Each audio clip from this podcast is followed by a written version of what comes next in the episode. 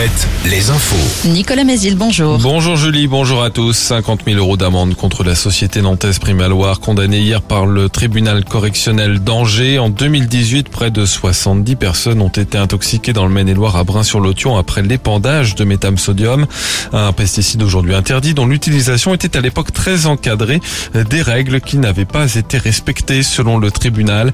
Un ouvrier agricole a lui été condamné à 10 000 euros d'amende avec sursis. Décision du tribunal de La Roche-sur-Yon le 3 juillet prochain dans le procès de trois hommes et d'une femme pour une affaire de trafic de cigarettes entre la Loire-Atlantique et la Vendée.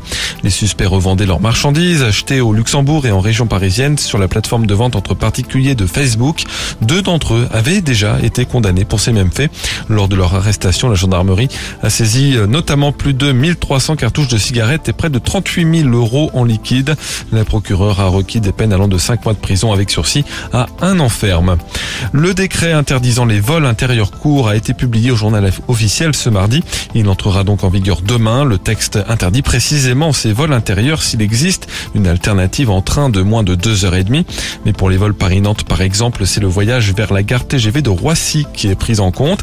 La cité des Ducs se retrouve à plus de 2 heures et demie en train de l'aéroport parisien et n'est donc plus concernée par l'interdiction. L'actu sportive avec du basket. Victoire impérative ce soir pour Cholet en vue de la qualification pour le dernier carré du championnat élite.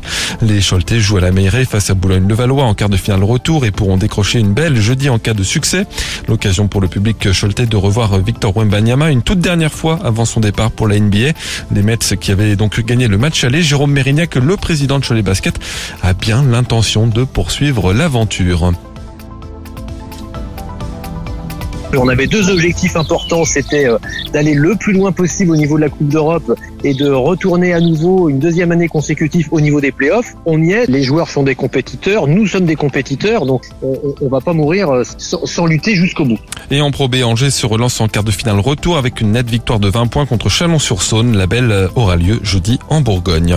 Enfin, la météo de ce mardi, un ciel souvent gris ce matin en Anjou, une grisaille qui gagne la Vendée, mais elle devrait laisser passer quelques rayons de soleil en cours d'après-midi avec un peu de vent de nord-est et des maxi comprises entre 21 et 23 degrés. Très bonne journée à tous.